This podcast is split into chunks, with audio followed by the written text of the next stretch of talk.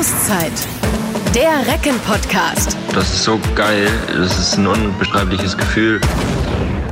Es ist wieder Auszeit. Es ist ein fantastischer Start der TSV Hannover Burgdorf in diese Bundesliga-Saison gelungen. Sechs Spiele, sechs Siege, 12 zu 0 Punkte, Startrekord. Yippie! Wir sagen herzlich willkommen. Ich bin Olli Seidler. Und ich bin Markus Ernst und heute begrüßen wir unseren neuen Torhüter, der maßgeblichen Anteil an diesem 12 zu 0 Punktestart auch hat, Domenico Ebner. Hallo Domenico. Hallo Olli, hallo Markus und hallo natürlich Reckenfans. Du bist äh, mit dazugestoßen. Dass du zu den Recken kommen würdest, das war jetzt dann schon auch in der vergangenen Saison im Laufe der Spielzeit klar.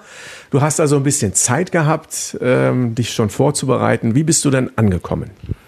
Angekommen, glaube ich, gut. Äh, die Stadt ist phänomenal schön. Ich glaube, die wird ein bisschen in Deutschland. Phänomenal schön, Markus. Ja, wird, wird wir haben nie was anderes gesagt, oder? wird in Deutschland äh, etwas unterschätzt, weil damals, als mein Transfer auch öffentlich wurde, haben viele gesagt, was will ich denn in Hannover? Eine graue Stadt, Messestadt. Aber ich kann wirklich sagen, äh, Hannover ist wirklich schön und sogar die grünste Stadt Deutschlands, habe ich gehört. Und da ich ja aus Freiburg komme, kann man sich hier wirklich wohlfühlen und ähm, ja, aber ich glaube auch, der Verein ist sehr positiv aufgestellt, deswegen freue ich mich auch hier zu sein. Phänomenal und Hannover in einem Satz fängt schon mal richtig gut an. Ich könnte es nicht besser sagen, ähm, aber du hast ja als Freiburger ähm, auch äh, gesagt, kommst, du kommst aus Freiburg, aus dem Breisgau, äh, hast natürlich bei den Recken maßgeblichen Anteil an diesem Start gehabt. Wir haben es schon thematisiert. Wie hoch ist denn dein Einfluss am guten Start des SC Freiburgs in die Fußball-Bundesliga-Saison? ich glaube, da sind andere für zuständig, aber äh, ich glaube, mit Christian Streich, den mittlerweile, glaube ich, jeden kennt, äh, haben wir da einen ganz besonderen Partner, der das durch und durch natürlich ist. Aber natürlich freue ich mich für den SC Freiburg, dass die natürlich so gut in die erste Liga gestartet sind. Haben wir, hat er gesagt, ne? haben wir. Sonst sage ich mal, Domenico, du musst dich schämen. Ich würde mich schämen. so ein Streich. Ja, ich kenne nur, wir wollen den Ball haben. Die wollen auch den Ball haben, aber wir wollen auch den Ball haben. Sagst du das auch immer? natürlich, natürlich. Hast du den schon mal kennengelernt, Christian? Oder äh, SC, du bist SC Freiburg-Fan, nehme ich an, oder? Genau, ich glaube, wenn man dort aus der Region kommt, muss man SC Freiburg-Fan sein. Äh, ich hatte damals die Gelegenheit, als ich noch in der dritten Liga bei der SG Köntringen-Teningen gespielt habe, ihn kennenzulernen und äh, Wahnsinn. Also phänomenal ist Christian und ähm, ich würde ihn gerne noch mal genauer kennenlernen und ihn auch mal gerne über die Schulter gucken, wenn er sein Training macht, weil ich glaube, äh, so eine Persönlichkeit gibt es in Deutschland nicht oft. Domenico in Freiburg im Breisgau, geboren, da das Licht der Welt erblickt. Domenico hat man dann automatisch ja auch schon die Verbindung Richtung Italien. Das heißt, äh, klär uns noch mal auf, wie sieht das genau aus mit deinen Wurzeln? Genau, also mein Vater ist Deutscher und meine Mutter kam mit sechs Jahren nach Deutschland. Sie kommt ursprünglich aus Apulien, aus der Nähe von Bari. Das ist recht im Süden von Deutschland und daher kommt eben auch mein Name. Von, ähm, von Italien meinst du? Genau, aus Italien. Richtig. Ähm, ja, und das sind eigentlich meine italienischen Wurzeln. Äh, ich bin allerdings mein komplettes Leben in Deutschland aufgewachsen. Ich würde mich auch immer noch mehr als Deutscher sehen als wirklich Italiener. Äh, ich hatte nur natürlich Glück, dass ich jetzt zwei Staatsbürgerschaften habe. Das ist dann auch mal hilfreich, wenn es um die Nationalmannschaftskarriere geht, Markus. Da hat ja, glaub, unser Reckenkeeper schon was vorzuweisen. Ich glaube, Domenico ist der äh, einzige äh, italienische Nationalspieler, der die Sprache nicht spricht, oder? Ich glaube schon, ja, richtig, Markus, da hast du dich richtig informiert. Wie kam das damals, dass du äh, ja, in die italienische Nationalmannschaft dann äh, quasi nominiert wurdest oder berufen worden bist? Genau, das war vor knapp zwei Jahren. Wir waren mit Bietigheim auf dem Auswärtsspiel nach Eisenach. Auf einmal bekomme ich eine Facebook-Nachricht von unserem Co-Trainer, äh, der aus Meran kommt, also auch der deutschen Sprache würdig ist und äh, hat dann so geschrieben, hey, du heißt Domenico Ebner, kann das vielleicht sein, dass du italienische Wurzeln hast? Hättest du Lust, für die italienische Super. Nationalmannschaft zu spielen? Ja, und äh, dann ging alles ganz schnell. Hast du ihn mal gefragt, wie viele Namen der so noch angeschrieben hat bei Facebook, die auch Domenico hießen, oder? Es gab sicherlich einige, aber er kam wohl auf meinen Namen durch eine deutsche Handballzeitschrift. Ich glaube, die Handballwoche.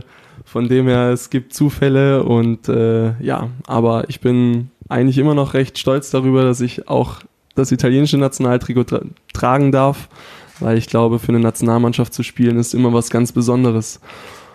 Unbestätigten Angaben zufolge hatte damals Heiner Brandt bei Morten Olsen nachgefragt, ob er nicht vielleicht auch deutsche Wurzeln hätte. Nein, Quatsch. Ich dachte bei also, Andi Schmid.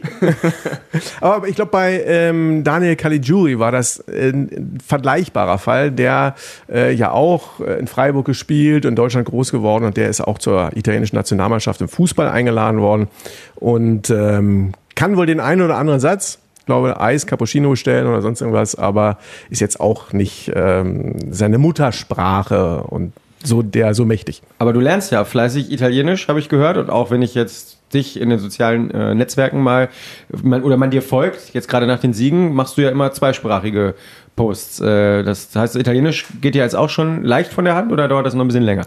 Das dauert leider noch ein bisschen. Äh, Italienisch lässt noch ein bisschen zu wünschen übrig. Allerdings äh, hilft mir zum Glück teilweise, zumindest bei meinem Post, der Google Translator.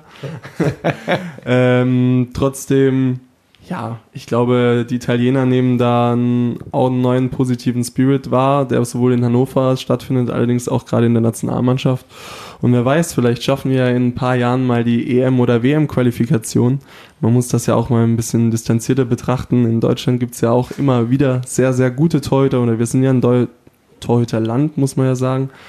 Und äh, ja, Deswegen war, glaube ich, die Entscheidung für die Italiener für meine Erfahrung sowohl sportlich als auch menschlich, weil die italienische Mentalität ist natürlich eine ganz besondere, denke ich, was sehr Besonderes.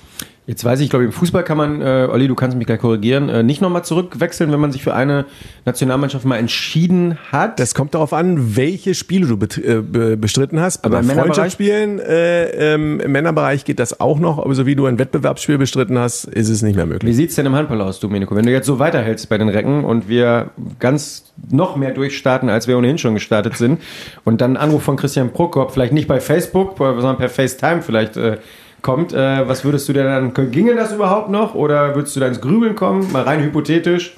Wir sind jetzt mal im Konjunktiv. Also ich glaube, wenn so eine Anfrage aus Deutschland kommen würde, ist für jeden deutschen Handballer ein Traum. Äh, deswegen natürlich auch für mich, äh, also man darf nochmal wechseln oder es ist möglich, man muss allerdings eine gewisse Zeit Pause haben.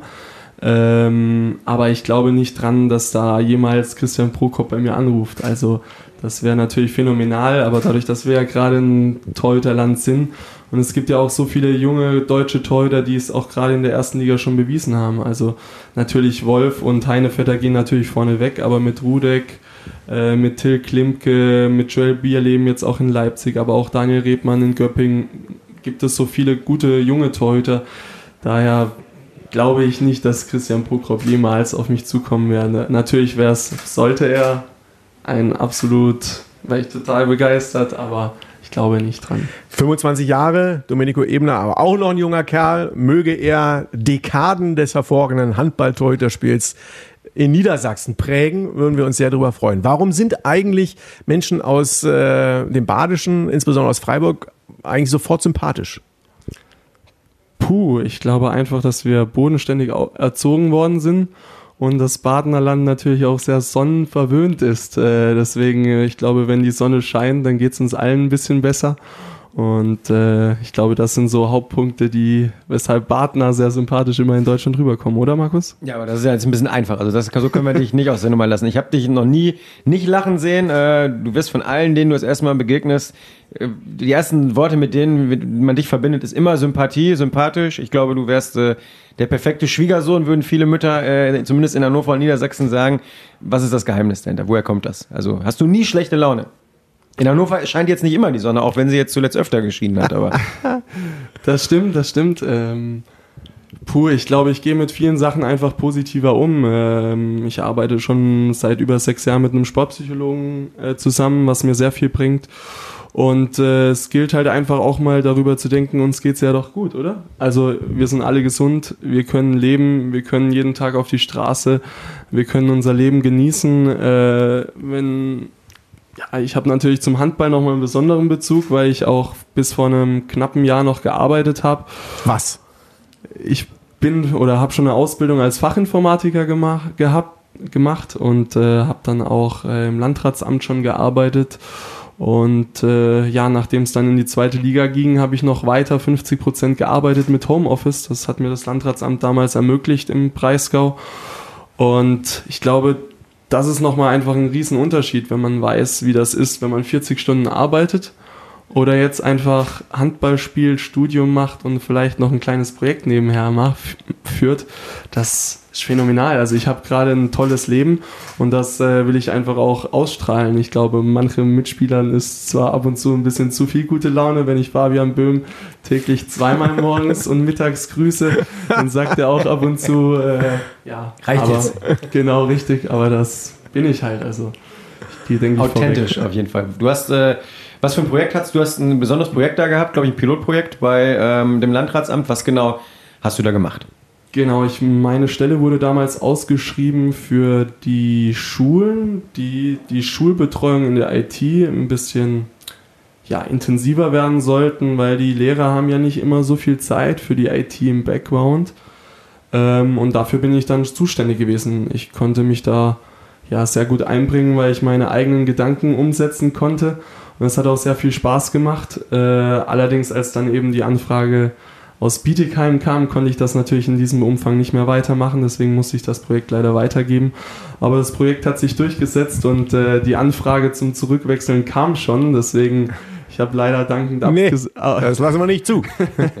Ich hab- Digitalisierung in der Schule in äh, Baden-Württemberg müssen andere Leute übernehmen. Wir brauchen nicht hier im Handballtor. Genau, ich habe dankend abgesagt, aber wer weiß, was die Zukunft bringt. Und äh, so eine Hintertür lässt man sich gerne natürlich offen. Angefangen hast du unter anderem in Schutterwald. Ähm, das war aber nicht die erste Station. Grundsätzlich, äh, was hat dich dazu gebracht, Handball zu spielen? Wie bist du dazu gekommen? Also ich habe eigentlich keinen so richtig in der Familie, der Handball begeistert ist. Ähm, mein Cousin hat damals schon Handball gespielt und nachdem ich einmal im Fußballtraining war, wo es geregnet hat und mir das draußen irgendwie nicht so viel Spaß gemacht hat, hat er gemeint, komm mal mit. Und ja, es hat mir direkt Spaß gemacht. Also ich weiß nicht, äh, früher als Kind war ich immer irgendwo auf der Straße, hatte irgendwas in der Hand, habe das rumgeworfen und das war dann so, ja, so eine Liebe, die direkt von Anfang an losging. Also ich glaube, ich bin auch Handball begeistert durch und durch und es gibt nichts Schöneres, als in der Halle zu sein und einen Ball in der Hand zu haben. Ich glaube, man könnte mich auch ein paar Stunden einfach nur in die Halle einsperren mit einem Handball. Ich würde mich selber beschäftigen. Dadurch, dass das Licht ja in der Halle auch immer an ist, scheint ja im Prinzip für dich auch immer die Sonne. äh, und 0-0 bei Nieselregen gibt es auch in der Regel nicht. Äh, macht das auch so ein bisschen den Reiz der Sportart für dich aus? Definitiv. Ähm, wir können immer spielen. Immer wenn wir Lust haben, können wir reingehen, einen Ball in die Hand nehmen. Und äh, ich glaube, die Atmosphäre gerade in den Hallen mit den Fans im Rücken ist natürlich nochmal eine ganz andere. Aber darauf zurückzukommen, äh, auf die Anfangstage, ich bin ja am Anfang sogar noch auf dem Feld gestanden, deswegen ähm, kenne ich es natürlich auch von der anderen Seite, aber ich musste dann umschulen aufgrund zu, zu harter Gangart. Nachdem ich, Okay. nachdem Zu viel ich Zeit strafen, oder? eine rote Karte bei einem äh, Jugendturnier und äh, da wir keinen Torhüter hatten, bin ich dann ins Tor gegangen und ich glaube, es war damals nicht die schlechteste Nicht die Entscheidung. schlechteste Entscheidung, nein, definitiv nicht. Das wäre dann dementsprechend die Anschlussfrage gewesen, weil normalerweise ja, du hast eine stattliche äh, Größe mit äh, deutlich über 1,90, 1,92 oder 1,94, glaube ich, wenn ich es richtig notiert habe. Ähm, gehst dann aber ins Tor. Also ich muss sagen, äh, Handballtorhüter, da muss man auch mal ein bisschen paar Schmerzen wegstecken können, weil der ein oder andere kommt dann, mittlerweile messen wir ja auch äh, in der Liga die Wurfgeschwindigkeit und äh, den Bewegungsradius, Trackingwerte etc. Da kommt dann schon mal mit äh, bummelig 120 km/h, wenn es schlimm kommt, auch mal was auf dich zugerauscht. Ähm, was hat dich dann dementsprechend da im Tor gehalten? Ich glaube, dadurch, dass ich dann immer bei Jugendmannschaften gespielt habe, die recht erfolgreich gewesen sind, war einfach die Begeisterung da, für das Team da zu sein und auch so ein bisschen der letzte Rückhalt zu sein. Also wir im Tor haben ja eine besondere Situation. Wir sind natürlich Teamplayer in der Mannschaft, aber sind ja auch irgendwie ein bisschen Einzelkämpfer, weil wir eine besondere Position haben, die, wenn wir nicht da sind oder wir einen schlechten Tag haben, es oft auch schlecht für die Mannschaft läuft. Und äh, ja, über die Jahre hinweg hat das sehr viel Spaß gemacht, hat mir aber auch persönlich sehr viel geholfen, auch gerade in schwierigen Situationen früher in der Schule. äh, war ich sehr froh, beim Handball zu sein, weil ich wusste, dort bin ich in meinem Element, dort kann ich machen, was ich will und dort bekomme ich auch meine Anerkennung. Und das war für mich damals wirklich äh, sehr wichtig und ich glaube, deswegen würde ich eigentlich auch für nichts auf der Welt äh, den Handballsport aufgeben, weil das für mich etwas ist, was einfach zu meinem Leben gehört. Ab und zu bekommt man aber im Tor ja auch mal einen vor die Rübe, sage ich mal, oder auf die Mütze, so ein Ball, äh, der teilweise auch mit über 100 km/h, Olli hat es angesprochen, äh, geworfen wird. Ähm, ist ja auch so ein zumindest Randthema momentan im Handball. Ich glaube, bei Frauen ist das Thema schon ein bisschen äh, größer oder da wird es zumindest deutlich mehr schon erforscht, ob Torhüter einen Helm tragen sollen im Handball. Ich weiß nicht, wie oft hast du schon mal einen Ball vor den Kopf bekommen? Hast du mal eine schlimmere Verletzung auch davon getragen? Ähm, also ich hatte zum Beispiel zweimal eine, eine Netzhautablösung, das war dann auch nicht so schön. Ähm, wie war es bei dir? Also wöchentlich bekommen wir bestimmt ein bis zweimal einen auf den Kopf. Ähm, ich hatte auch schon eine Erfahrung letztes Jahr oder vor zwei Jahren. Da musste ich dann auch nach einem Kopfschuss drei Tage ins Krankenhaus. Also das ist dann nicht gerade schön, aber es gehört, wie ich es immer gerne sage, zu unserem Beruf dazu und ist so ein bisschen Berufsrisiko. Aber dadurch, dass es ja nicht, oder dadurch, dass nicht jeder Ball auf den Kopf kommt, äh, ja, geht das dann. Also man nimmt das mit, man spürt auch die Schmerzen im ersten Moment ja auch gar nicht wirklich so viel Adrenalin, wie man im Körper hat. Und, ähm also sagst du Langzeitfolgen, äh, machst du dir weniger Gedanken drüber oder dass du mit dem Helm jetzt spielen solltest, würdest du sagen, fändest du komisch, ähm, weil, weil Also- irgendwie es anders dann ist oder? Also Helm würde ich auf keinen Fall machen. Langzeitfolgen kann sicherlich sein, wenn solche Kopfschüsse noch öfter vorkommen. Allerdings, wenn man sich darüber verrückt machen würde, ich glaube, dann werden, würden wir gar nicht mehr ins Tor stehen wollen. Deswegen äh, glaube ich, ausschalten und weiter geht's. Also die äh, Technik, die da möglicherweise auch bei den Frauen ähm, diskutiert wird, ist ja auch die Frage, inwieweit das dann wirklich auch deinen Kopf schützt, weil also, also das Gehirn schützt, weil ähm, du müsstest dann ja im Grunde genommen eigentlich auch etwas haben, was den Gesichtseinschlag verhindert. Denn die meisten Treffer sind ja wirklich in dem Bereich Stirn, Auge, Nase, Mund da müsstest du ja eigentlich ein Gitter dann davor haben. Das kann ich mir eigentlich beim Handballtorhüter gar nicht richtig vorstellen, weil das ja irgendwie dein äh, Sichtfeld und dementsprechend, wo es um tausendstel Sekunden der Reaktionen ankommt, äh, vielleicht dich ein Stück weit behindert. Also das, ich kann mir Ja. das gar nicht richtig vorstellen, was du da aufsetzen sollst, damit du dann auch wirklich geschützt bist. Weil wenn du so einen Helm hast wie Peter Cech im Fußball, ähm, der Torhüter, der Ja. mit äh, Chelsea damals äh, sich ähm, auch den, den Kopf zerschlagen hat lassen müssen und dann aber diesen Rugby-Helm getragen hat, das würde dir beim Handball doch nicht helfen. Oder sehe ich das falsch? Nee, ich glaube, du hast recht. Man gibt ja auch beim, ich glaube, American Football ist da immer ein ganz, ganz gutes Beispiel. Gibt es ja auch den Film Concussions, ich glaube mit Will Smith. Ähm, und die tragen ja auch alle einen Helm, die da äh, sowohl in der O-Line oder in der D-Line stehen. Ähm, aber der Kontakt eben von Helm an Helm sorgt ja auch teilweise dafür, dass der ein oder andere Footballspieler eben äh, dann eher schon verstorben ist oder nachher äh, Gehirnschäden hatte äh, mit äh, 40 wie ein 70-Jähriger oder solche Sachen. Ich glaube, das wird das Problem nicht äh, final lösen, da ge- gebe ich dir recht. Aber es gibt natürlich auch äh, im Nacken Probleme, aber da sind wir ja gut aufgestellt mit unseren Physios, die renken mich dann alle zwei Wochen mal ein. Also Müsst ihr das Hans-System tragen wie bei der Formel 1, äh, so. diese, den Nackenschutz. Aber ähm, Torwartspiel grundsätzlich, ähm, du bist da so drin in äh, dem Torwartspiel, dass auch deine Partnerin Torhüterin ist. Äh, spielt bei TuS Metzingen, ist also dementsprechend aktuell noch unten äh, in Baden-Württemberg. Nicole, wie habt ihr euch gefunden? Ist das auch über den Handballsport zustande gekommen? Genau, wir haben uns vor zwei Jahren bei der SGB beim Bietigheim kennengelernt. Äh, sie war dort dritte Torhüterin bei den Frauen und äh, ich eben bei den Männern im Tor und da läuft man sich ab und zu mal über den Weg. Ja, und irgendwann haben wir uns mal getroffen zum Frühstücken und ja, dann waren wir irgendwann zusammen. Und ich finde das einfach ganz spannend, weil sie natürlich auch jemand ist, äh, der das versteht, was für eine Leidenschaft ich ausübe. Das hatte ich früher in meiner Zeit nicht immer so. Und ähm, ja, ich bin sehr froh, sie zu haben, wobei natürlich unsere Karrieren sich sehr ähneln aktuell. Sie hat letztes Jahr auch bei einem Au Abstiegsaspiranten gespielt. Ich ja auch. Ich bin leider abgestiegen, sie nicht.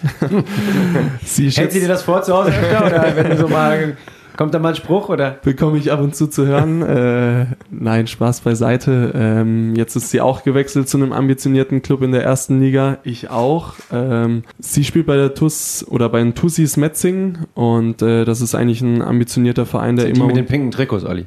genau, Bin ich nicht so into. der immer unter die Top 5 äh, der Bundesliga oder Frauenbundesliga gehört. Die haben sich über die letzten Jahre wirklich da ambitioniert aufgestellt und da freue ich mich natürlich für sie, dass sie auch eine tolle Aufgabe gefunden hat und äh, ja, Habt ihr denn in Bietigheim schon zusammen gewohnt oder noch, noch nicht damals? Nee, wir haben nicht zusammen gewohnt, allerdings waren unsere Wohnungen nur, glaube ich, einen knappen Kilometer auseinander. Das heißt, ja. Okay, jetzt habt ihr so eine Luftlinie zusammen. aus dem Kilometer, so 500 ungefähr, sage ich mal, gemacht. Ähm, ja, wie wirkt sich das auf die Beziehung aus? Ihr könnt euch ja nicht mehr so oft sehen wie früher. Ähm, wie ist das bisher?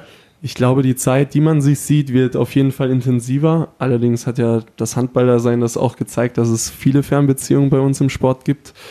Ähm, und natürlich im Zeitalter von Multimedia und Handy ist das überhaupt kein Problem. Also FaceTime ist sehr oft tat oder täglich im Einsatz. Das heißt, wir sehen uns natürlich auch. Äh, natürlich können wir uns nicht umarmen oder so.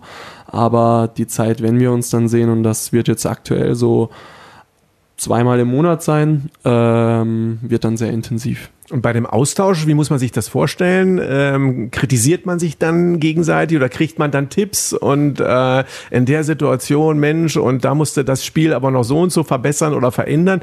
Redet ihr dann dementsprechend auch über äh, die Leistungen des jeweils anderen oder hat man dann das Gefühl eher, man würde sich da kritisieren und Schwierigkeiten erzeugen? Also wir reden sehr viel über Handball, allerdings, äh, ich würde sagen, immer im positiven Sinne. Wir wollen ja den Partner unterstützen und ähm, natürlich gibt es auch manchmal Momente, wo man Sachen vielleicht anders sieht, aber wir wissen ja auch, wie wir es gegenseitig meinen. Wir wollen uns ja beide immer nur zu Bestleistungen bringen und äh, da kommt es dann auch ab und zu vor, dass wir einfach eine Videoanalyse gemeinsam machen oder eine Vorbetrachtung oder mal ein Wurfbild austauschen, äh, weil ich denke, wenn man da zu zweit an der Aufgabe ist, dann macht das einfach noch viel mehr Spaß. Und dadurch, dass wir jetzt mittlerweile auch äh, mit den Trainingsmethoden ein bisschen ähnlich aufgestellt sind, super. Also ich freue mich immer wieder, wenn ich sie dann auch äh, Handball spielen sehe. Da geht mir natürlich mein Herz besonders auf. Bereitet sie sich denn genauso wie du immer auf äh, Spiele und Trainingseinheiten vor? Du trainierst ja mit so einer bestimmten Brille seit äh, längerer Zeit schon, ähm, was dir hilft, gerade für die Wahrnehmung und auch, ich glaube, die Antizipation und Reaktion. Macht sie das auch? Ähm, oder wie kam es überhaupt dazu, dass du das gemacht hast? Also wir hatten damals, kam jemand bei Bietigheim vorbei und hatte das uns vorgestellt. Ähm, ich finde das phänomenal, diese Strobo-Brille. Musst du nochmal erklären. Genau, das ist ähm, im Endeffekt wie eine Sonnenbrille, die man aufsetzt und dann kurz sieht man gar nichts und im nächsten Moment sieht man wieder was und das wird eben ganz schnell publiziert. Und durch das muss natürlich mein Gehirn das, was er sieht, innerhalb einer so kurzen Zeit wahrnehmen, dass er dann in der Zeit, wo er nichts sieht, wissen muss, wo ist der Ball. Und äh, das hilft mir aktuell extrem viel, weil ich dadurch mein Gehirn schneller ja, programmieren kann. Und äh, ja, das kognitive Sehen mit Block etc., ich glaube, das ist eigentlich auch eine gute Vorbereitung mal auf so einen Kneipenabend, oder? Dass man, dass man, da sieht man ja immer um 3 Uhr manchmal auch nichts mehr und dann sieht man wieder was. Da muss ich mal gucken, wenn der äh, Markus dann zapft, ne, wo er hinzapft Mit der und wie viel drin ist mit der Strohbrille. Aber im Fußball kommt das mittlerweile auch an. Christian Martenia macht das zum Beispiel auch. Ja, ich glaube, Ron auch Robert Zieler auch, ne? Genau, äh, die arbeiten mittlerweile da auch. Hast du dich da mit Ron schon mal äh, drüber ausgetauscht? Ihr habt euch im Sommer auch mal ähm, bei einer Veranstaltung ähm, kennengelernt oder kanntet ihr euch schon vorher? Nee, wir kannten uns noch nicht vorher. Wir haben uns schon ausgetauscht, allerdings haben wir uns noch nicht getroffen. Also äh, wir kennen uns und vielleicht, wer weiß, vielleicht wird es zukünftig dann auf jeden Fall dazu kommen. Aber wer weiß, vielleicht gibt es ja auch bald mal eine Trainingseinheit zusammen. Also auf jeden schauen. Fall kommt Hannover 96 am Donnerstag jetzt gegen Flensburg mit der gesamten Mannschaft und guckt äh, sich das Spiel mal privat Das hat ja auch schon Tradition. André Breitenreiter damals hat ja auch äh, mit äh, den Recken zusammen Hannover 96 trainieren lassen und so weiter. Aber kommen wir dann zum aktuellen Donnerstag. Jetzt kommen ja wirklich auch Highlight-Matches. Jetzt ist so ein bisschen was vor der Nase. Ähm, der Flensburg Doppelpack. Zunächst einmal in der Liquimoli Handball-Bundesliga in Hannover. Das läuft ja wie geschmiert schon bei dir. Passt bei Liquimoli. Nicht schlecht. Was? Zwei Euro ins Phrasenschwein? Ja, das müssen wir irgendwann mal aufbauen. Ja, wir machen das jetzt mal, weil wir, bringen, wir bauen jetzt mal ein. Schwein auf. Ähm, ja, Wie macht man's? Wir haben schon, äh, ich habe Martin Schwalb am Flughafen getroffen, ähm, habe ihn auch gefragt, sag mal, äh, Martin, alter Recke, gib doch mal ein paar Tipps. Was kann denn die TSV Hannover Burgdorf gegen Flensburg machen? Er hat gesagt, äh, was hältst du von der Herberger Taktik? Habe ich gesagt. Er hat gesagt, ja, kann man mal machen.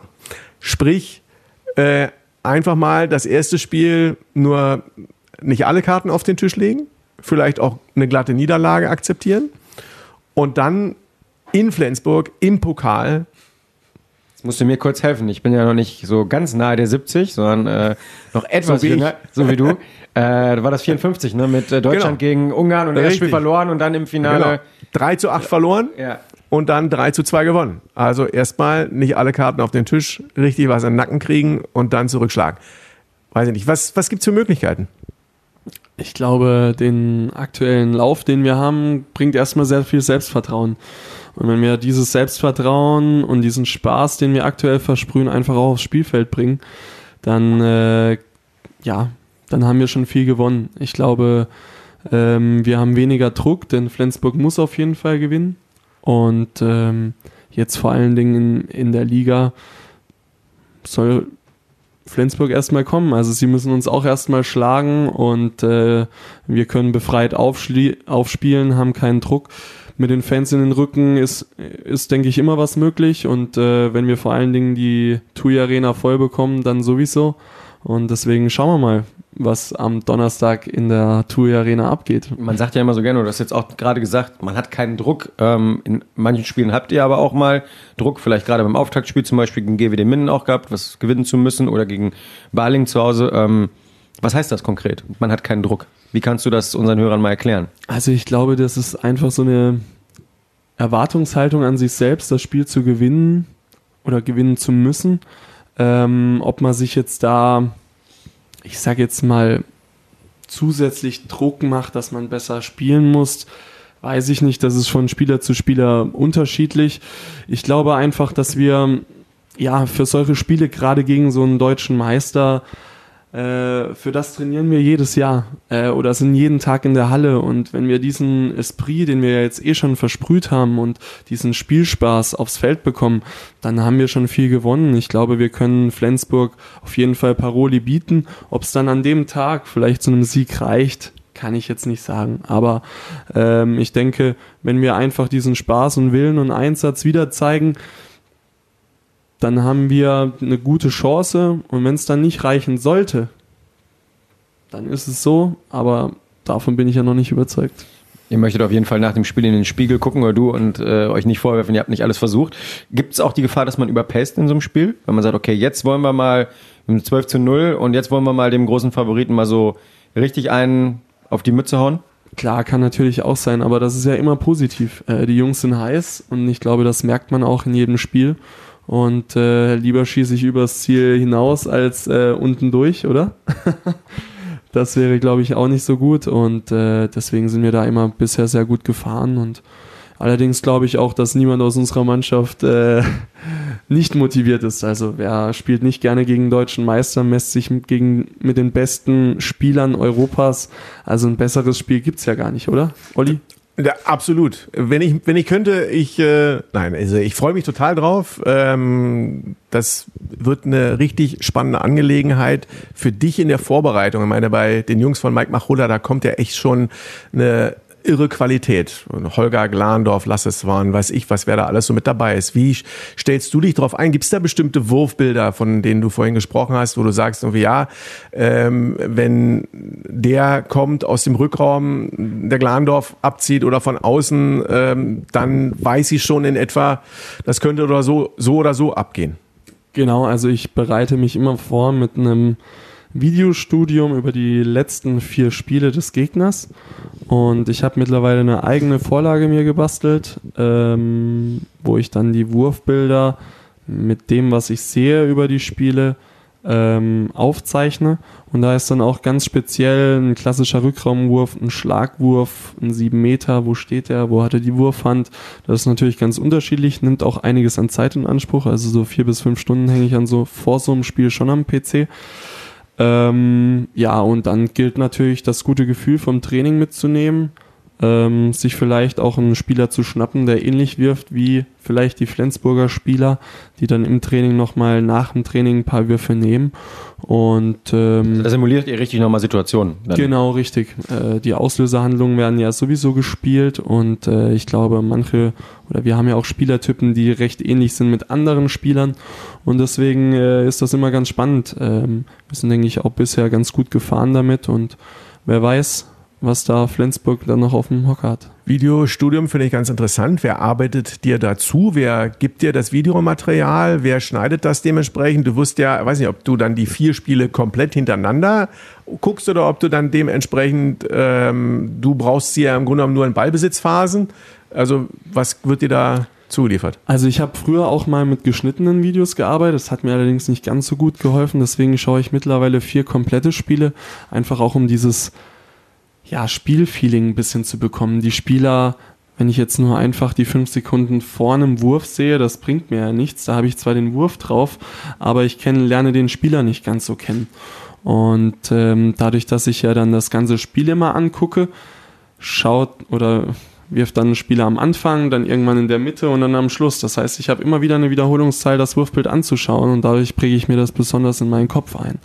Und das sind dann so, ja, ich sag jetzt mal, Methoden, die sich über die Jahre irgendwie angeeignet haben. So ein bisschen oldschool, aber ich finde es ganz interessant, weil ich habe das zum Beispiel auch immer so gemacht. Ich fand das auch immer furchtbar, wenn man da nur noch Schnitt an Schnitt und Wurf an Wurf und du siehst überhaupt gar nicht mehr, von wo der wirklich nachher noch angelaufen ist und wer war sein Mitspieler und wo kam der Pass her und wie stand vielleicht der Block und alles. Also deswegen fand ich fand das auch immer besser, wenn man so ein gesamtes Spiel Finde ich auch sehr Sinne. interessant, weil in der Fußball-Bundesliga haben ja viele Trainer zum Beispiel Apps, wo sie dann den Spielern äh, auf diese Apps in ihrem dazugehörigen Slot dann einfach von dem Gegenspieler bestimmte Szenen zuspielen. Und dann siehst du kein ganzes Spiel, dann siehst du eben bestimmte Szenen, die das Scouting-Team oder das Analyse-Team, äh, besser gesagt, als ähm, Markenzeichen oder Markenkern dieses Spielers ausgemacht hat. Also das finde ich interessant, weil du ja auch sagst, du kannst den gesamten Spieler dann besser einschätzen. Muss man natürlich sagen, äh, das ist, dann bist du natürlich schon auch dabei, gutes. Studium zu machen. Das sind dann mehrere Stunden, ja. Definitiv, aber macht ja auch Spaß und ich denke, mit dem, mit dieser Vorlage bekomme ich auch sehr viele Bälle oder kann ich viele Bälle erahnen und äh, eben auch mit der Abwehr sprechen, ob der Block dann vielleicht doch nicht einen Tick anders stehen könnte. Aber ja, Ist das dann auch so in so einer dazu, Situation, wenn du in, praktisch du hast das analysiert und du weißt irgendwie der Spieler X, wenn er, wenn Auslöserhandlung und sie kreuzen und der kommt irgendwie über im Rückraum äh, rechts mit, mit der linken Hand durchgezogen und den habe ich jetzt mir geholt, weil ich das vorher gesehen habe. Ist das so dann auch eine, äh, eine Bestätigung für dich selbst oder was, was fühlst du da in dem Moment dann? Genau, also es geht ja, bestes Beispiel ist zum Beispiel ein Außen, der hat ähm, drei, vier, ich sage jetzt mal Positionen, wo er wirft, hat er einen sehr kleinen Winkel, hat einen normalen Winkel oder einen großen Winkel? Oder kommt er aus dem Gegenstoß über die Mitte bei sieben Meter durch? Oder geht er wirklich über die halblinke Position? Und anhand solchen kleinen ich sage jetzt mal Eselsbrücken kann man sich dann schon viel merken. Also es gibt wirklich interessante Wurfbilder. Das heißt, wenn viele einen kleinen Winkel haben, probieren viele einen Dreher, äh, probieren aber auch um den Kopf zu werfen. Allerdings, wenn der Winkel sehr groß ist, dann werfen sie eher kurz und da muss man dann halt einfach auch mit dem Spieler ein bisschen spielen. Ich sage jetzt mal, anbieten, oder? Genau, richtig, so ein bisschen anbieten und dann einen Köder auswerfen.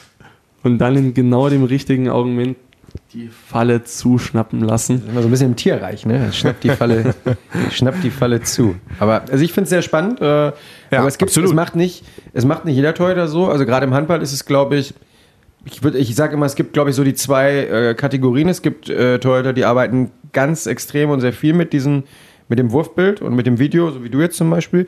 Ähm, ich glaube aber, dein, dein, dein Mitspieler oder Kollege Urban Lesjak ist eher jemand, der da gar nicht so viel Wert drauf setzt. Es gibt auch andere Torhüter, die das fast gar nicht machen und eher dann versuchen, intuitiv und situationsbezogen, wie ist es im Spiel, ähm, zu reagieren. Oder? Ist so. Definitiv. Also ich glaube, Urban guckt nur ein Spiel, um einfach den Gegenspieler ein bisschen kennenzulernen und probiert dann eben mehr über seinen Instinkt darüber zu funktionieren. Aber muss ja auch sagen, das funktioniert ja bei Urban genauso sehr gut.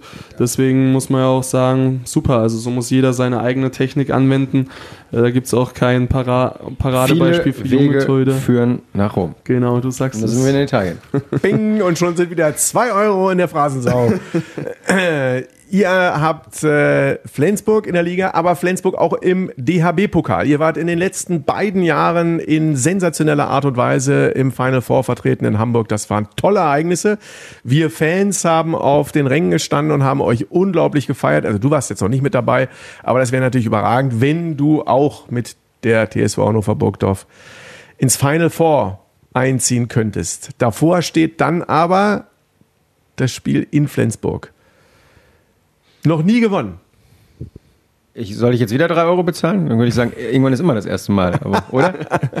Ja, ich glaube, wer in Flensburg spielt, hat es natürlich schwer. Aber wieso sollten wir da nicht hinfahren können mit Selbstbewusstsein, was wir eh schon versprühen? Also natürlich wird es spannend äh, und ja, Flensburg ist natürlich auch eine super Mannschaft, aber ich sage jetzt mal so, Flensburg hat, glaube ich, in den letzten Jahren im Pokal nicht ganz so. Wir haben, glaube ich, beide. Male auch zu Hause, äh, wenn ich mich nicht irre, verloren. Einmal, glaube ich, gegen Berlin zu Hause im letzten Jahr. Und ich meine das Jahr davor gegen Magdeburg. Ich bin mir noch nicht ganz, also das ist, bin ich nicht ganz sicher. Aber auf jeden Fall haben sie, glaube ich, zweimal zu Hause im Achtelfinale oder Viertelfinale verloren, ja. Genau. Also eine Resthoffnung Und wenn man besteht. gewinnt, ist ein großer weg. Absolut. Auf dem Weg nicht nur das Final Four, sondern dann auch wieder das Finale, wie vor zwei Jahren, gegen die Löwen zu erreichen. Ja, die Jungs, die ja bei uns in der Kabine sitzen und von dem Erlebnis reden, der B-Pokal Final Four. Äh, ich glaube, als junger Spieler will man da ja immer dabei sein. Äh, vor allen Dingen auch Ivan, ich, Alfred. Ähm, und für uns wäre das natürlich was richtig Cooles. Deswegen, da werden wir natürlich besonders motiviert sein. Aber jetzt eine besondere Motivation im Gegensatz zum Ligaspiel zu sehen, sehe ich nicht. Wir sind ja Sportler durch und durch. Und äh, mit Siegen im Rücken lässt sich ja eher am besten die Heimfahrt feiern. Und äh, deswegen geben wir Gas. Ich würde noch mal einen Schritt zurück machen ähm, zum Torwartspiel. Wir haben in Deutschland ja aktuell auch eine Torhüter-Diskussion, also ihr nicht im Handball, aber zumindest im Fußball. Neuer, Testegen, Testegen, Neuer, wer ist der Bessere, wer muss spielen? Ähm, wie siehst du das erstmal, diese Situation als Handballer? Und wie siehst du es im Handball allgemein? Ich meine, da gibt es ja auch viele gute Torhüter. Du hast es vorhin angesprochen, ihr habt vielleicht den Vorteil, dass ihr auch mal im Spiel wechseln könnt. Also da ist eine Entscheidung nicht endgültig. Ähm, wie wichtig ist es da auch als Team zu funktionieren? Äh, enorm wichtig. Ähm, das Team ist natürlich, sobald Unruhe reinkommt, irgendwo angeknackst. Ähm, man spürt vielleicht auch als einzelner Spieler nicht mehr das volle Vertrauen, was vielleicht in, das muss nicht mal große Auswirkungen haben, was man sieht, aber vielleicht innerlich, äh, ja, ich sag mal, in Kleinigkeiten, Unkonzentriertheiten ausschlaggebend sein. Und wenn der Fokus dann vielleicht nicht mehr ganz so passt. Ja, aber zurückzukommen, Wahnsinn, was da natürlich gerade abgeht, ähm, auch durch die Öffentlichkeit. Ähm, zum Glück gibt es das im Handball nicht so. Ich bin da ja immer noch so, wo ich sage, der Trainer hat natürlich das Sagen und der Trainer muss das entscheiden, ähm, denn der Trainer hat natürlich auch die Verantwortung. Und ähm, deswegen würde ich da eher auf den Bundestrainer verweisen und der muss eine Entscheidung treffen, wenn Spieler unzufrieden sind, dann hat es der Bundestrainer zu entscheiden und dann wäre die, die Sache gegessen. Allerdings haben wir es natürlich im Gegensatz zum Fußball, sage ich auch immer ein bisschen einfacher, weil wir können wechseln. Allerdings wollte ich auch nicht gerne in der Haut eines Fußballtorwarts stecken. Äh, ein Fehler und äh, man hat ein Gegentor drin und man wird gleich von der Presse zerrissen. Da haben wir es im Tor relativ einfach. Also Zu Null hast du noch nicht gespielt, oder? definitiv nicht. ähm, man muss ja dazu sagen, dass, ja, wenn bei uns mal ein Fehler passiert oder eine Absprachefehler, dann nehmen wir halt das Tor hin. Sagen wir auch mal Chapeau an den Gegenspieler, das Tor geben wir ihm. Und dafür wissen wir dann, dass wir bei der nächsten Aktion aber genau dort wieder da sind, um diesen Ball zu nehmen. Und da haben wir es Torhüter eben im Handball extrem viel einfacher. Also ich kann mir das wirklich nicht vorstellen. Fußball Ich finde das auch am Handball sympathischer, muss ich ganz ehrlich sagen. Wir hatten ja vor der Weltmeisterschaft, gab es auch ja eine Diskussion darüber, ob Yogi Bitter möglicherweise mitfahren sollte. Und da hieß es dann von altgedienten, altinternationalen, ja, der gehört doch da eigentlich rein in die Mannschaft. Dann war das eine Schlagzeile und dann war es wieder weg. Und jetzt, nachdem Ter Stegen ähm, gesagt hat, das wäre ein Schlag in sein Gesicht gewesen, die Reise zur Nationalmannschaft, wo er dann im zweiten Spiel gegen Nordirland in der EM-Quali nicht mit dabei war, war anderthalb Wochen lang waren die Zeitungen voll und alles in München warf sich vor Manuel Neuer, als wenn er ein Zwölfjähriger gewesen wäre, dem man den Lolli weggenommen hätte. Also insofern, das ist so laut mitunter im Fußball, das finde ich sympathischer am Handball. Vermisst du auf der anderen Seite, dass nicht nur man pro Tag 200.000 Euro bekommt mitunter, äh, so, sondern ähm, dass auch man das Gefühl hat, dass es in Deutschland in überspitzt nur eine Sportart gibt und alles immer auf den Fußball guckt und zu wenig auf zum Beispiel den Handball? Fragezeichen. Ähm, also klar, das Geld kann man jetzt nehmen oder nicht. Ich glaube, uns Handballern geht es jetzt allerdings trotzdem nicht so schlecht. Wir können von dem Geld leben und das ist doch schon mal was sehr Tolles. Also, dass wir unseren Sport ausüben können und äh, unseren Dach über dem Kopf haben und uns gesund ernähren können. Ich glaube, das ist schon mal viel gewonnen. Also ich bin damit äh, vielleicht auch deswegen, weil ich früher gearbeitet habe, habe da eben ein bisschen anderer Bezug als andere Mitspieler. Aber ich bin da aktuell total zufrieden und freue mich einfach hier weitere zwei Jahre zu spielen. Ähm, ja, zur Sportart allgemein. Natürlich ist Handball, glaube ich, jetzt so auf Sportart Nummer zwei, würde ich sagen, oder Markus? Wir sagen immer Mannschaftssport Nummer eins hinterm Fußball. Also. Genau. ähm, ja, ich glaube, der, Fuß, äh, der Handball ist auf jeden Fall im aufsteigenden Ast. Ich glaube, unser Prunkstück einfach vom Handball muss sein, ist, dass wir einfach greifbar sind für die Fans, für die Zuschauer, für die Medien. Ähm, wir sollten auch, glaube ich, öfter raus in die Schulen, in die Betriebe, um zu zeigen, hier sind wir. Wir sind auch nur Leute, ganz normale Arbeiter, die halt statt arbeiten Handball betreiben. Und ich glaube, dass der Fußball das etwas verliert, weil der Fußball spielt teilweise, ich will jetzt nicht sagen von der Fassade, aber ist schon sehr distanziert mittlerweile vor den Fans. Die Fans bekommen ja diese Fußballspieler oder die Spieler gar nicht mehr wirklich zum Greifen. Man sieht sie nur noch vor, ich sag mal, wie sagt man so schön, äh, vor den Gitterzäunen. Genau, vor den Gitterzäunen. Oder wenn vielleicht mal maximal. Oder Werbetafeln. Richtig. Ja. Oder Autogrammstunde ja. oder dann maximal auf YouTube, aber sonst sehen wir ja die Leute gar nicht. Und das muss, glaube ich, unser Prunkstück sein, um den Handballsport einfach noch mehr nach vorne zu bringen. Ich würde mal sagen, jetzt hauen wir ihm, nicht ihm, aber hier bei äh, der Auszeit voll auf die Zwölf. Voll auf die Zwölf. Dann leg du mal los, Olli, heute. Du stellst die erste Frage. Ich stelle die erste Frage. Du kommst aus Freiburg. Schnee, also wir reden über Urlaub, Schnee oder Sonne? Sonne. Warum? Italien. Alles klar. Das heißt, du verbringst hier in deiner Urlaub auch in Italien oder? Leider nicht, aber Strand und Sonne, das gibt doch gleich ein schönes Lächeln aufs Gesicht, oder? Aber ihr habt auch einen schönen Winter da unten im Breisgau und du kannst in den Alpen, ne, Alpen in Italien kann man auch Schlitten fahren, wollte ich schon sagen. Skifahren heißt das. Definitiv, äh, aber ich habe noch nie Ski gefahren. Äh, bin jetzt nicht wirklich jemand, der im Schnee rum. Ich auch nicht, muss ich sagen. Rumspringt. Ich auch nicht. Ja. Aber was gemeinsam. Drei Torhüter, eine Meinung. Dreimal Abrischi, dreimal Abrischi bitte.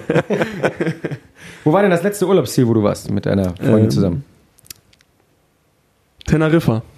Genau, wir waren jetzt im Sommer nachdem wir beide unsere Runde beendet haben, äh, eine Woche dort, um auch mal wirklich abzuschalten vom Handball, bevor es dann für uns beide mit unseren Umzügen weiterging.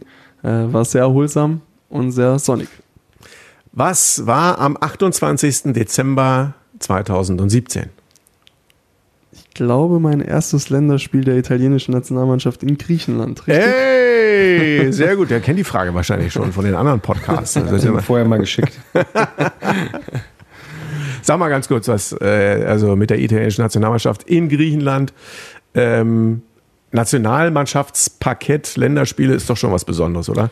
Definitiv. Ich habe mir das allerdings damals sehr viel professioneller vorgestellt.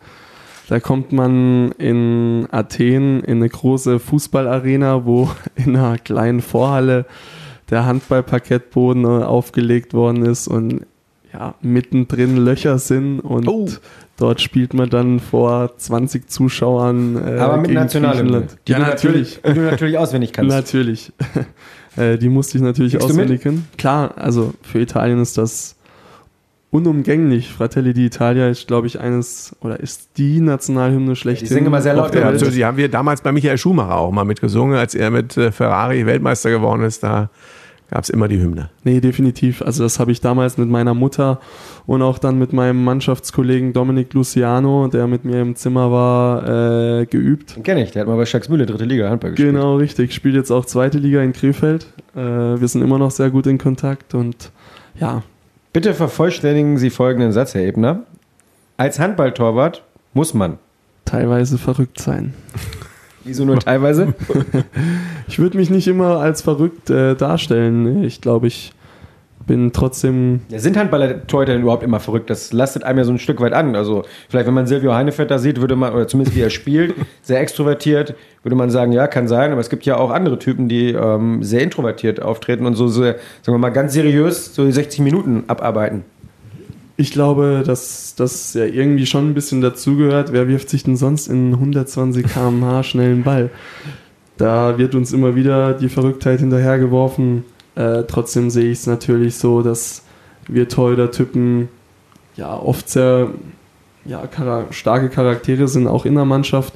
Und das ist, glaube ich, auch so unser Prunkstück. Also auf unsere Meinung ist eigentlich immer Verlass und auf uns kann man sich, denke ich, auch oft verlassen. Und ja, Kindle oder Kino? Also sprich, liest du gerne oder gehst du lieber ins Lichtspielhaus? beides nicht. Beides nicht, sondern Ich bin eigentlich einer, der fast jeden Abend eigentlich vorm PC sitzt. Deswegen ähm, ja, hängt da auch viel hinten dran mit Studium, Amazon Business und äh, ja. mit Video. Amazon-Business, was machst du da denn? Das musst du uns noch erklären. Ja, ich äh, habe vor ein paar Jahren dieses Amazon-Thema angefangen wollen, bin dann auf meinen Berater zu und er hatte eine Connection nach Amerika zu einer Marke mit Laufsocken und äh, eben seit einem guten Jahr vertreiben wir jetzt in Deutschland, aber auch europaweit Socken über Amazon und wir machen ein bisschen Werbung. ja, äh, es sind halt nur Laufsocken. Die Marke heißt Balega, es sind sehr, sehr weiche Laufsocken. Die Hauptmarke hat damals die Fasern selbst entwickelt, damit die eben den Schweiß auch von den Füßen weg äh, transportiert. Allerdings darf man es nicht verwechseln mit Kompressionssocken, weil es eben reine Laufsocken sind. Aber bisher macht mir die Arbeit sehr viel Spaß und man sieht dann auch, wie mit wenig Arbeit das Projekt wirklich Früchte trägt und sowas finde ich dann natürlich immer phänomenal. Und Studium aber ist auch mit dabei. Das Genau. heißt, welches Studium ist äh, im Gange? Ich bin gerade im, glaube ich, dritten Semester Wirtschaftsinformatik und habe jetzt meine Fernuni gewechselt an die IUBH. Und ja, das ist natürlich äh, der klassische Weg nach meiner Ausbildung, dass man dann natürlich ähm, sein Wissen nochmal verbessert, um dann eben für nach der Handballkarriere besser aufgestellt zu sein. Wie machst du das, dass dein Tag mehr als 24 Stunden hat? Wenn ich das alles so höre, Amazon-Business, lange Videos schauen, Handball-Torhüter, äh, Studium, Freundin. Puh, das läuft eigentlich alles zusammen. Also ich habe meinen klassischen Schlafrhythmus, meistens 23 Uhr ins Bett, dann 7, 8 Uhr aufstehen. Und ich glaube, da habe ich einfach schon viel gewonnen. Ähm, ich beginne meinen Tag meistens mit irgendeinem Erfolgserlebnis, das heißt gleich das Bett machen. Und äh, da beginnt doch der Tag schon ganz gut. Volkserlebnis. Bettmann. Ja, warum nicht? Ja, und ähm, dann gibt es eine To-Do-Liste, was man so abarbeitet über den Tag. Den, also Handball hat natürlich ganz klar Vorrang und alles andere wird da hinten angestellt. Und äh, ja, genau. Du bist jemand, der mit beiden Beinen auf dem Boden steht, der ein, äh, eine super sympathische Aura hat, ein absolut freundlicher Mensch. Was ist zu tun oder was, wie ist es möglich, dass bei Domenico äh, komplett mal der Draht aus der Mütze springt? Boah. Ich glaube, im Krankenhaus möchte man nie liegen. Ich glaube, da ist mir auch gerade vor allen Dingen letzte Woche mal kurz Angst und Bange geworden.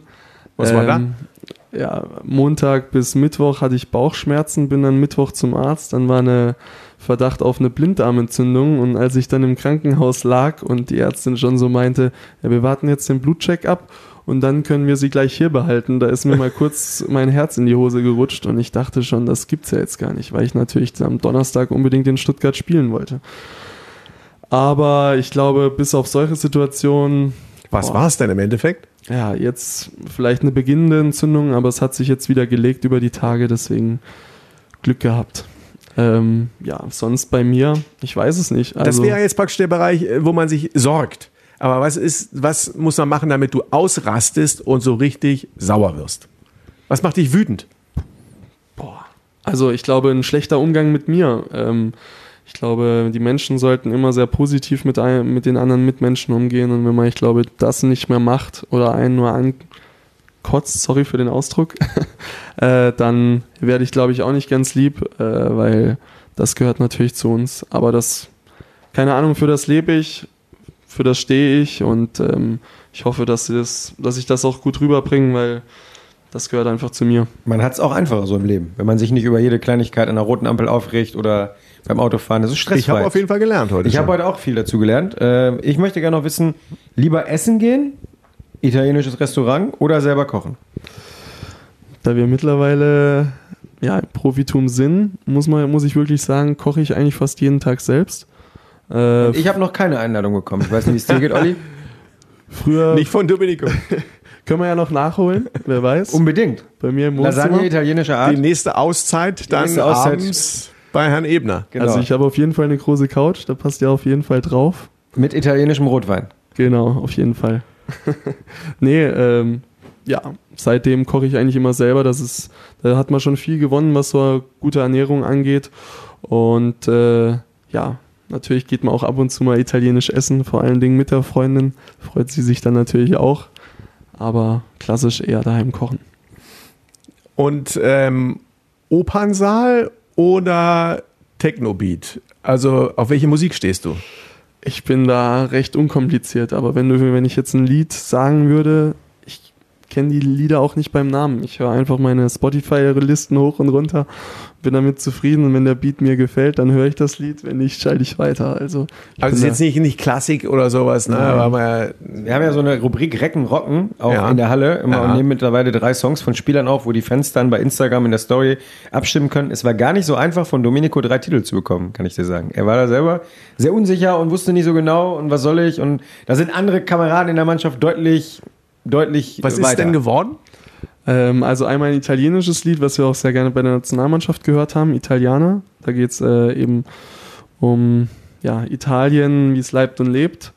Und äh, dann noch zwei andere Lieder. Jetzt muss ich gerade selbst überlegen. Ich glaube, ein Lied klassisch vorm Spiel und ein anderes Lied, was, glaube ich, gerade bei mir auf den Playlisten ganz oben steht. Aber den Namen Weißt du auch schon kann nicht ich mehr. dir jetzt noch nicht Ich konnte auch genau nicht sagen. helfen, ich habe es dann äh, einfach nur umgesetzt, aber ich konnte auch nicht. Also mehr. ich gehe schon mal davon aus, Instrument spielst du nicht. Nee, das nicht. Definitiv. Aber, Aber bei den Recken die erste Geige, das ist wichtig. So, die erste Geige, drei Euro. Jetzt auch für Sie, Herr Seidler. Ich würde sagen, wir haben viel erfahren. Wir haben einen unglaublich sympathischen Gast gehabt heute, Domenico. Besten Dank. Sehr, sehr ähm, gute Einblicke, private Einblicke auch. Haben viel gelernt, wir beide, Olli, heute. Ja. Und in diesem Sinne, Recken. Rocken. Der Recken Handball Podcast. Eine Produktion von Antenne Niedersachsen. In Zusammenarbeit mit der TSV Hannover Burgdorf. Die Recken!